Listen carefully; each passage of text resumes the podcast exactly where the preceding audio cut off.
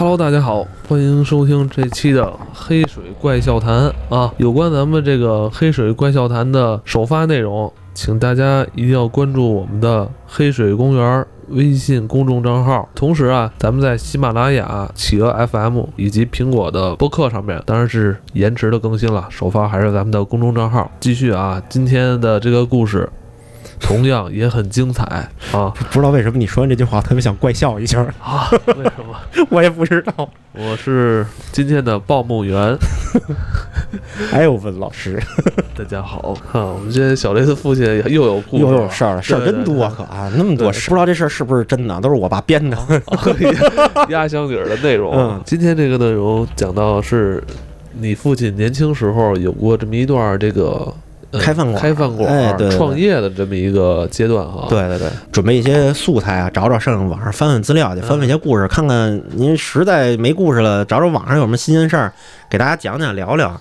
嗯，我就看见一什么呀？就是香港的一个呃茶餐厅，对，茶餐厅，它叫新北区的一个潮永记茶餐厅。嗯，在上个世纪八九年、八十年代末、八九年的时候，发生了一件奇怪的事儿，而且被当时政府啊，呃，宣称一件很。灵异的一件事情啊，其实流传挺久的，挺久的，特别广。黑水笑谈的一些听友可能没听过，对，跟他们聊，跟他们说一下，简单说一下是怎么回事呢？说这个这个茶餐厅啊，有天啊接一电话，这电话呢也是一熟客熟是老住照顾主了，可能是就是附近的居民打了一个订餐电话，叫外卖，叫外卖啊。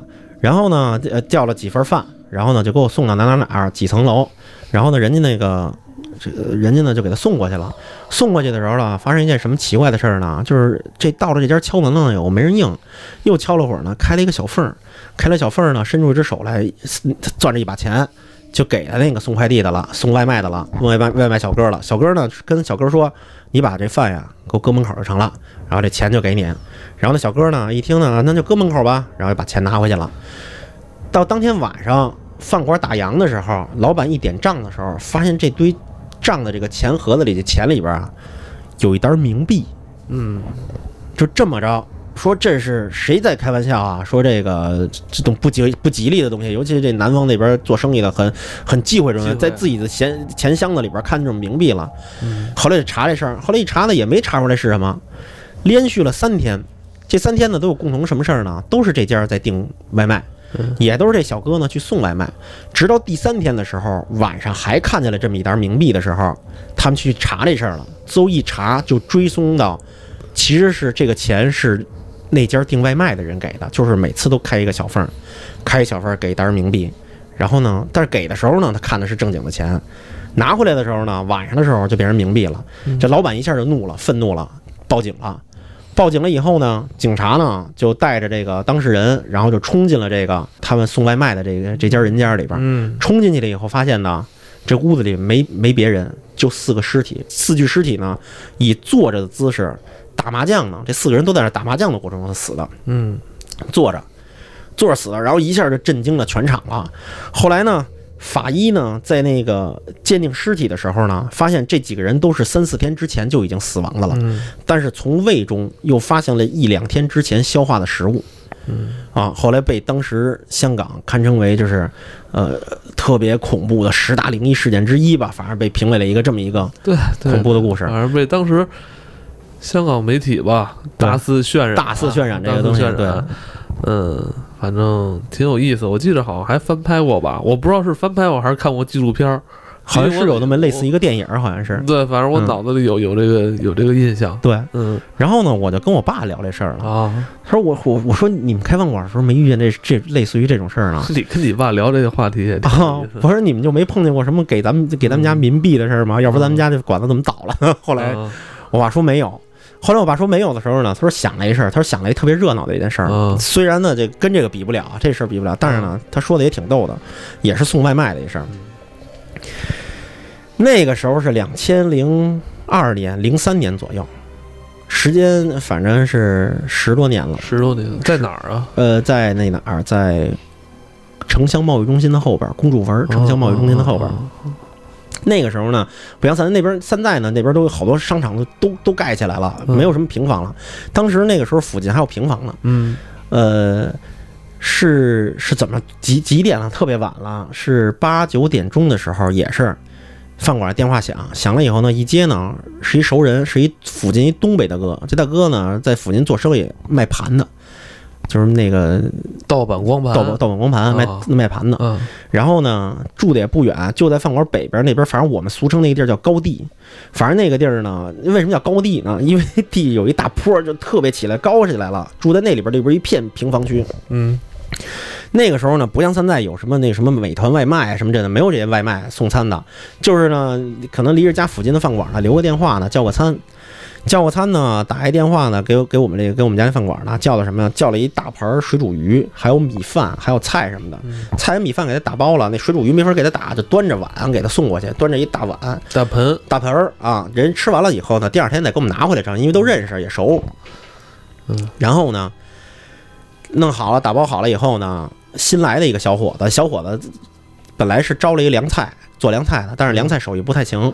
然后我爸说：“你干脆就是擦桌子、擦桌子、弄地，哦然后打下手，对打个下手送餐吧，要不然你就。”哦，后来呢，这孩子呢 刚来没几天，嗯不认识那地儿。后来我爸还这纸呢，怎么着怎么着啊，自己摸着摸着去的。嗯摸着去呢，平时呢，要是这个要熟人去呢，其实啊，就把人那饭啊，人家一推门啊，把那饭就搁门口那柜子上，一般大哥就把钱啊就搁在那桌子上，你拿走就成了。啊那天呢，那孩子呢，端着这东西啊，端着这东西拿着拎着这菜啊，那天也是赶上真是出事儿了。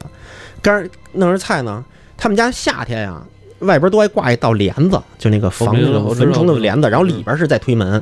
等于孩子呢，这把这手呢这么着把这帘子给撩开了以后，就推着门就喊这大哥说：“那个您在家吗？这个菜到了。”就在这喊的这个过程中啊，这里边还一道门子，就是半玻璃的那种，里边一道门子能看见屋里边，都能看见那个桌子、椅子什么的。啊就在这个过程中呢，他看见那边那里里屋那大哥呢，背冲着他，半趴在这个这个圆桌上，他用这个餐桌上，半趴在这餐桌上。就在这个可能前后有十秒钟，小雷开始给我比划这啊大哥是怎么趴着，对，就是趴着的。我给你拿着话筒，然后呢，他这是半截趴着呢，那哥们儿拿着这东西，端着这东西往里这么端着拿呢。就在这过程中，他看见大哥，你知道怎么着吗？我操，要要干嘛的？那大哥没理他，首先是没理他，没有回应哦，开始还敲了两下门呢。哦敲了门也没人理他，然后他这一推门，这门进来了，然后因为每次都说就搁门口就成，他准备要搁门口的时候呢，嗯这大哥就就发出一种什么声音啊？说我也是后来就是听他们学的，就是啊。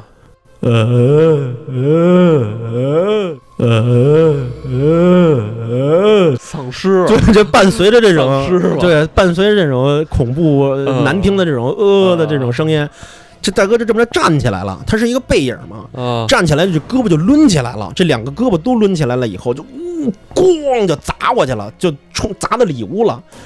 这不是你觉得他是怎么着？俩俩胳膊就这这这人这么着站起来以后，这么着咣就砸这屋里地上了。他这屋里往这一砸地上呢，他砸地是怎么？他胳膊有多长？他砸地就整个人都摔在地上了，就从、哦哦从你坐半坐着，再站起来就咣啊啊就砸地上了，继续，伴随着呜呜的声音。嗯这孩子呢，第一次送呢，一下就是一看那个给吓坏了，哦这手里没拿住呢，别别没拿住，拿那个水煮鱼泼他 水煮鱼就已经泼不出来，因为他嗯你想他这正撩着帘儿，还在这门口这卡着半截说进没进那种，啊这底下还有门框呢啊，他往后这么一退一滑。这菜哗哗全都碎碎地上了，米饭也掉地上了，然后钱也不拿了，这个钱也没拿着嘛，钱在桌子上呢，这水煮鱼就撒了一地嘛，嗯撒了一地呢，这孩子转身就跑，吓坏了。那个那个院儿啊，我得给你形容一下，那高地那院儿，那个院儿是一个那种跟待拆迁似的，就有的地儿可能已经拆了，因为中间前面有的路已经打通了。然后呢，那个地儿呢，还就是路灯特别暗的那种，就是那种特晚上晚上哦八九点钟嘛，不是说晚上八九点钟，那给孩子一下吓坏了，孩子哇转身就往回跑，啪就跑，一路就喊喊大爷，大爷喊我爸，啊，喊大爷。他都没喊爸，就 就喊，我一路喊，喊了以后，这我爸到晚上其实都已经几点了，就是饭馆就啊那时候也没什么人了。哦，然后呢，这这大家这厨子什么的，大家都一块吃饭了，都做好饭。啊我爸那是吃饭呢，啊就说这孩子跑回来了，这一身的油啊，乱七八糟的，嗯脏了吧唧的。说怎么了？说我也不知道。说那个就就给形容了一遍，重新形容。我爸说：“哟，那怎么了？咱得过去看看。不是说报警，你爸说我要过去看看，对，你过去看看。那报警说什么呀？说这给警察重复一遍，说嗯大哥在呜呜的，然后摔地上了，然后也不知道。说实话，确实不知道那个地儿怎么叫，嗯，也不能说高低，因为只会走，不认识那路叫什么也都。啊然后呢，我爸呢就说：“你带我赶紧过去看。”这厨子呢你就爸比谁都着急啊，这这 当当然了。然后一听这个呢，就跟着要走。然后那厨子呢，一听好像要出事儿，怎么着，什么东西遮了，还怎么着？哦说是咱们伙计受欺负了。这这厨子呢，拎着擀面杖就走了，就跟着过去了，怕出什么事儿家伙啊，拎着一擀面杖。这几个人呢，忽悠忽悠就回去了。啊，回去以后呢，把那男的揍了一顿，我爸呢，这也是到那儿以后敲门，就喊大哥，这这门都没合上，这地上乱七八糟的，碎了一地。嗯我爸一脚迈进去了，迈进去以后看这大哥呢，你知道大哥怎么了吗？啊这大哥在这地上就已经这手已经呈现的是非常六加七的这种状态了，哦，这个是。嘴这儿全是白沫，这舌头已经滋出来了。我这个啊、这个牙在咬住这个舌头，这大哥这样呢，就这样得掐人中啊，癫痫犯了，这孩子，这这这大哥癫痫犯了，可能是、啊犯了以后呢，这滋着沫子，我爸一看就看出来了，啊，掐人中，过去就捏着这脑袋，就捏弄他这牙，因为他已经已别经已经别别嚼舌头，对已经咬着舌头了，就抠他那牙。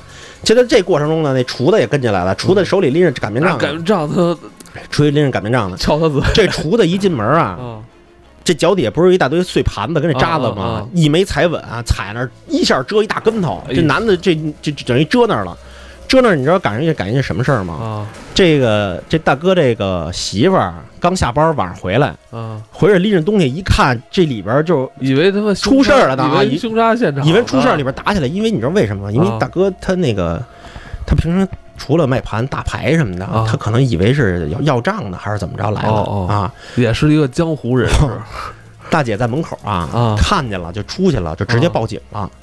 等这个后边不是还有小兄弟呢吗？后边小兄弟扶那厨子去了，扶扶那厨子，那厨子不是摔大跟呢？扶起来没那么几分钟、五分钟的，我得我爸还在那儿捏着呢。那时候好像就我爸有一个手机，啊那个时候好像是摩托罗拉 V 九九八呢，还是那年代呢？反正大姐以为你你爸在害他这个啊，然后等于是，等于是这个电话那时候也没带在身上。第一没带在身上，出来的着急，然后也没电话。我爸说你赶紧出去找地儿打电话去，打幺二零幺幺零的时候，嗯说的这个时候呢，嗯，附近就有警，已经有人过来了，警察什么的就过了，片儿警都知道了，就过来了。我爸说说当时啊，你知道有多热闹吗？嗯说上一次这么热闹的时候，二零一零年、二零零一年七月十三号申奥那天晚上呢。他说从那天晚上到现在就没有那么热闹过，又是警察，又门口又摔一大跟头的，然后他这里边这爱人还在那抽羊角风，然后我爸还在那捏着他那个满手哈喇子，你知道吗？满手哈喇啊子，然后还有一个吓坏了的一个小伙计，然后还有警察说你们这儿怎么了？什么进来这了？怎么了？好家伙，乱套乱套了。后来呢，等于其实也没什么事儿，没什么事儿了，就就就急救车过来了。啊等急救车过来的时候，这大哥都缓过来了。啊大哥缓过来的时候，就是他已经什么不记得了，他就记得自己在家坐着坐着待着，还啊，对他记得还要订餐订订餐的事儿，啊剩下的事儿是什么都不记得了。后来是什么进屋屋里来一大帮人，我爸给他掐这儿都不记得了，最后掐了我爸掐了一手沫子，还是还掐了一手沫子。后来人家还挺感谢的，还塞了我爸几百块钱，就是完了事儿以后还来饭馆还谢过我爸。就是说这个当时发现这么及时，幸亏这小伙计送餐来了，然后也看见了。然后呢，要不然这个这这这抽在这儿了以后，你不知道怎么着，这人就容易抽过去嘛啊。大姐挺逗。啊！大大姐说说，大姐说她一进门的时候就听见里边有动静，一看里边那么热闹，嗯。就赶紧出来打电话报警了，因为她知道她她爱人可能也不是什么善茬，也不怎么那什么。嗯，就赶紧出去，一个女的也扛不住，嗯。赶紧出去打电话去了，就。嗯。啊，反正弄得挺热闹那么一件事儿，哈，不吓人，不吓人，没事儿，咱们也不是笑怪 多太他妈逗了，多累啊！我操！我觉得这他妈真的像那些老片儿的喜剧电影，我操！一件一事儿赶一事儿，最后全都乱套了。反正反正那我爸说，反正那次事儿是挺热闹的，嗯赶上那么一次。公主坟儿，公主坟城乡贸易中心后边儿跟那个翠微百货中间两条路，中间有一条路往里走，因为那边离城乡贸易中心比较近，附近还有好多部队的大院觉得那儿应该人流不少也，但是那个附近有几个还没拆的破平房什么，这饭馆开了多久？开了得有两三年吧，后来就黄了。哦，那时候是你爸已经从这个铁路上啊，对，已经那个时候他就算下海吧，嗯，就下海了，就就不不干了，已经是，挺可惜的，挺可惜的什么呀？呃，不干了是吧？不过后来我爸又回去了，等于又回去了，给哦，还是回到体制里了，对，又回到体制里。后来也没什么体制，因为体制整体都没了，就都没了，已经。成公司性质。，对对对这个故事值得回味啊，对值得回味。对，下次大家看到就是再有这种在你面前出现这种抽风啊，这种对，就是人的这种怪异的这种行为举止，嗯，呃，嗯，你不要害怕，千万不要害怕就是你要镇定，也要镇定，对没准儿可能就是对方是吧，身体不适，是了，对，啊，开始犯病了，这时候你要做的事儿不是打幺幺零，你要做的事儿打是打120九九九，对，打九九九，对，赶紧救人吧。故事里的大姐当时也慌了。当时也慌了，当时也慌了，一看好，这来了几个屋，完了自己那个爱人躺在地上，被被人掐着，还是摁着，对，对，不知道摁着脖子还是还要拿着擀面杖的这个 倒地的，对。对症下药，您来了点儿酒也不对管用，对对，警察来了也不好使，对对。但是你一开始说的这个香港这个茶餐厅这个故事，就是流传也挺久的哎，。对，那个事儿确实，那个事儿听着还挺瘆人的，嗯对，嗯，今天就到这里，大家晚安。晚安。